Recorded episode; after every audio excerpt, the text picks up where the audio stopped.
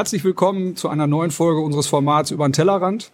Nachdem wir ja bereits diverse Male aus einer großen Küche ähm, gesendet haben, wenn man das so sagen mag, und dort gekocht haben und über große Tellerränder geguckt haben, haben wir uns entschieden, den Tellerrand etwas kleiner werden zu lassen, dafür aber an die Orte zu gehen, an denen wir tatsächlich auch arbeiten und in unseren Projekten unterwegs sind.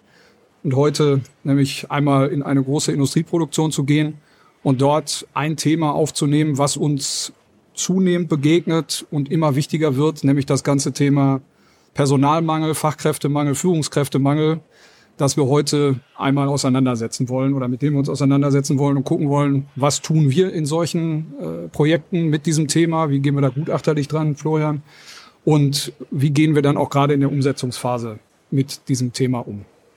Wir haben gerade schon gesagt, man sieht es, äh, eine große Produktion hinter uns, weil auf den ersten Blick könnte man da sagen, naja, was hat das damit zu tun? Personalmangel. Was wir immer wieder sehen, ist, dass wir große Themen haben, große Probleme haben, nicht nur im Bereich IT-Kräfte, Manager oder sonst wie was, sondern gerade im Bereich Produktionskräfte, das heißt Schlosser, Elektriker, Maschinenführer und so weiter. Insofern passt dieser Hintergrund aus unserer Sicht ganz gut. Ich habe es gerade gesagt, ich sitze hier nicht alleine, wie man sieht. Florian Heinze auch mit mir dabei. Und wir beiden, Florian, wollen heute uns mit diesem Thema mal beschäftigen. Genau. Auseinandersetzen, was ja ein Thema ist, ähm, ja, was ist in vielen, vielen Branchen begegnet. Das finde ich eigentlich so das Spannende und das Gravierende dabei, ähm, gerade wenn man so ein bisschen die, die Presse verfolgt und es, es taucht ja in jeder Ecke mal auf, ist es ja wirklich, äh, kommen einem bestimmte Branchen einfach sofort in den Kopf, wenn es um Fachkräftemangel geht. Ähm, wir merken aber, wie du eben auch schon gesagt hast, dass wir es in, in vielen, vielen Branchen einfach erleben. Ist vielleicht auch noch nicht mal unbedingt, dass dann dass äh, in dem Unternehmen äh, gerade der Fachkräftemangel ist, sondern vielleicht bei den Kunden von dem Unternehmen, wo sie dann aber einfach auch Kapazitäts- und Ressourcenprobleme haben und das dann auch wieder unserem Kunden Probleme macht. Deswegen sehr weit umgreifendes Thema. Ähm, bevor wir aber erstmal ganz, konkret vielleicht darauf eingehen, was, was tun wir und was gucken wir uns an in den einzelnen Projekten, ähm, vielleicht auch noch mal ein paar paar äh, theoretische Sachen, ohne dass wir jetzt äh, groß eine volkswirtschaftliche Analyse machen wollen. Der volkswirtschaftliche Vor Vorlesungsteil kommt. genau, genau. Nee, so, so weit wollen wir jetzt nicht gehen, aber ich fand es ganz spannend, einfach um mich auf so eine Folge mal vorzubereiten, ähm, schaue ich natürlich auch mal ein bisschen mir die Zahlen, Daten, Fakten an, die dazu vorliegen. Und ähm, zumindest wenn man mal so, so ein bisschen zurückgeht, äh, Zahlen, die verlässlich vorliegen. Im, im, Im letzten Jahr, Ende letzten Jahres hatten wir irgendwie fast, fast, fast zwei Millionen unbesetzte Stellen, ähm, was ich schon eine, eine Riesenzahl finde. Und ich habe mal ein bisschen geguckt, auch mal rückwärts. Also sind zwei Millionen, hört sich erstmal nach einer großen Zahl an, unbesetzte Stellen. Ähm, aber ist das jetzt viel oder ist das wenig? Und man sieht natürlich irgendwie, wenn man so ein paar, paar Jahre zurückgeht, ähm, dass, dass ähm, ja, es während Corona das Ganze ein bisschen abgeflacht ist. Ähm, auch, auch in den letzten Monaten war es immer so, dass es wieder ein bisschen abgeflacht ist an der Zahl, weil Unternehmen einfach aufgrund der Stapelkrisen Krisen auch ein bisschen vorsichtiger geworden sind. Ähm, aber grundsätzlich ist es ein, ein massives Problem. Und diese Stellen waren auch, diese zwei Millionen, die immer als Zahl so im Raum stehen, ähm, waren jetzt auch keine Stellen, die irgendwann mal zu besetzen, sondern drei Viertel davon waren wirklich Stellen, wo man gesagt hat, ich hätte am liebsten morgen jemanden. Ähm, und das, das, das finde ich schon eine sehr große Zahl. Ähm, man muss natürlich sehen, das ist jetzt nicht alles, weil wir wollen ja heute über Fachkräftemangel auch sprechen. Das sind jetzt nicht alles Fachkräfte, die fehlen an der Stelle. Es gibt ja auch noch andere Mismatches, die dort einfach sind. Ne? Also man geht aber so davon aus, dass ein, ein Viertel wirklich von diesen zwei Millionen nicht besetzt werden kann, weil einfach die Qualifikationen nicht vorhanden sind. Ähm, und das ist natürlich ein, ein Grund davon, mangelnde Qualifikation. Ähm, natürlich aber auch neue Berufe, die dazukommen, wenn wir alles noch später mal drauf, äh, darauf eingehen, aber natürlich auch so ein regionales Mismatch. Also das merken wir ja auch, dass wir, dass wir bei unseren Kunden diese, diese Frage nach dem Fachkräftemangel äh, mehr in den Fokus rücken müssen, sobald wir in irgendeinem ländlichen Bereich sind, vielleicht auch, wo es ein bisschen exotisches Geschäftsmodell ist, was wir dort haben, äh, als wenn man eher in größeren Ballungsräumen ist, wo es dann doch immer noch einfacher ist, auch Menschen, Menschen dahin zu ziehen und Menschen zu halten an der Stelle.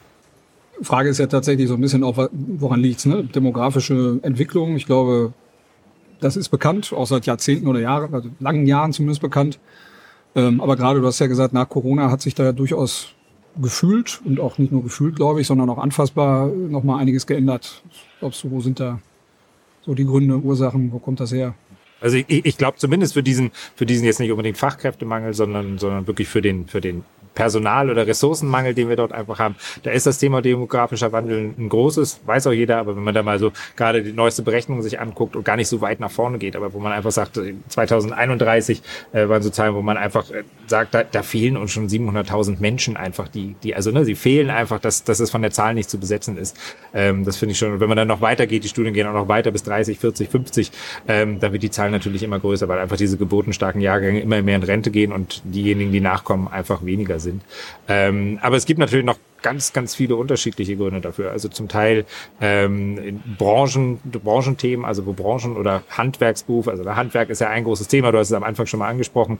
Ähm, Handwerk ist ein, ist, da gibt es diesen Fachkräftemangel ganz extrem und äh, auch in bestimmten Branchen auch, da gibt es jetzt schon irgendwelche Jugendinitiativen, dass jetzt äh, Gas, Gaswasserinstallateure heißen jetzt nicht mehr so, sondern ich habe sie schon wieder vergessen, wie sie, aber sie würden irgendwie ihren Namen attraktiver machen, ähm, damit man, damit man dort, was, ja, es ging, ging dann um, sie haben, haben noch das Thema äh, Klima und Heizung und sowas mit reingebracht in ihren äh, Bereich, ähm, um das Ganze einfach attraktiver zu machen. Aber man muss einfach sagen, zum Teil von den Arbeitszeiten, ähm, gerade wenn man so in Richtung Pflege natürlich guckt, auch ein Thema, wo man das ja immer sieht, ne? Arbeitszeiten, Arbeitsbedingungen, Bezahlung ist immer, ist immer ein ganz, ganz wichtiges Thema.